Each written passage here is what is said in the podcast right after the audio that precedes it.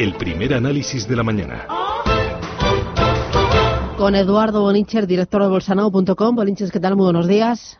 Muy buenos días, Susana. ¿Cómo estamos? Fenomenal. IBEX 35, niveles a vigilar en muy corto plazo. ¿Qué, eh, eh, ¿qué hay que tener en cuenta esta semana que hoy arranca? Bueno, en principio, pues ver qué ocurre tras el vencimiento del pasado viernes. 20 eh, de septiembre, tercer viernes de mes, vencimiento de septiembre, mayor volumen en la bolsa desde que ha comenzado este año, es decir, que todos los intereses estaban puestos a ver qué ocurría con ese 9100. Eh, de hecho, no se buscaba un cierre por encima del 9100 y, sin embargo, ocurrió. Eh, entonces hay que tener mucho cuidado con, con esa situación, ¿no?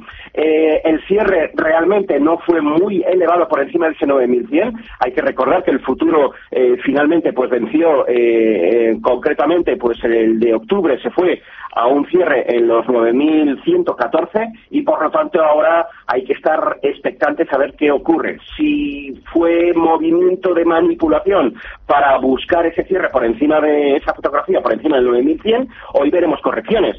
Estas correcciones, pues tranquilidad absoluta. Tenemos la media móvil de largo plazo en torno a la zona de los 9.097 puntos, es decir, que el contado, que sí que cerró en 179, pues tendría ese potencial de bajada, unos 100 puntos largos, mientras que por la parte de arriba tenemos un problema, se llama línea tendencial bajista, tiene dos años y medio de duración, viene desde la primavera del año 2017 y es una clarísima pauta de máximos decrecientes cuya línea eh, tendencial, eh, uniendo todos los puntos, pues pasa concretamente por los 9.284 puntos. Por lo tanto, ese sería, o ese sería el mejor escenario posible para ver eh, y valorar si efectivamente tenemos ruptura por encima de esa zona, pues que efectivamente hay ganas de irnos pues a los 9.000, casi 600, allí iríamos a testear los máximos del año. Pero insisto, tras el vencimiento, el lunes y el martes totalmente en cuarentena, hay recomposición de opciones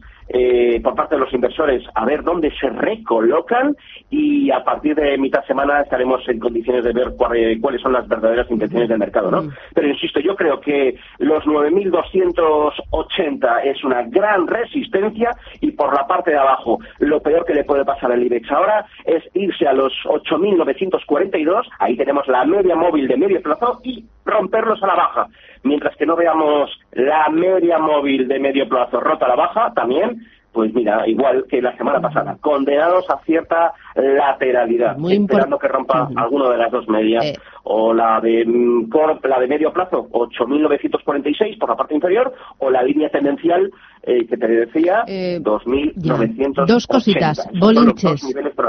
Dos, cositas muy breves, bolinches que te enrollas. Una de ellas, eh, esta madrugada, eh, Thomas Cook anunciaba la mayor quiebra turística de la historia. ¿Tú crees que esto puede suponer eh, un obstáculo para los principales mercados de acciones que hoy tocará eh, ver ventas ante esta quiebra y todos los efectos que pueda tener en los operadores cotizados en hoteles, en, en aerolíneas? sí, obviamente estamos hablando de, de, de 3.400 empleos directos, pero de forma indirecta muchísimos, como tú bien dices, muchísimos más. Pues eh, obviamente va a cotizar todo a la baja.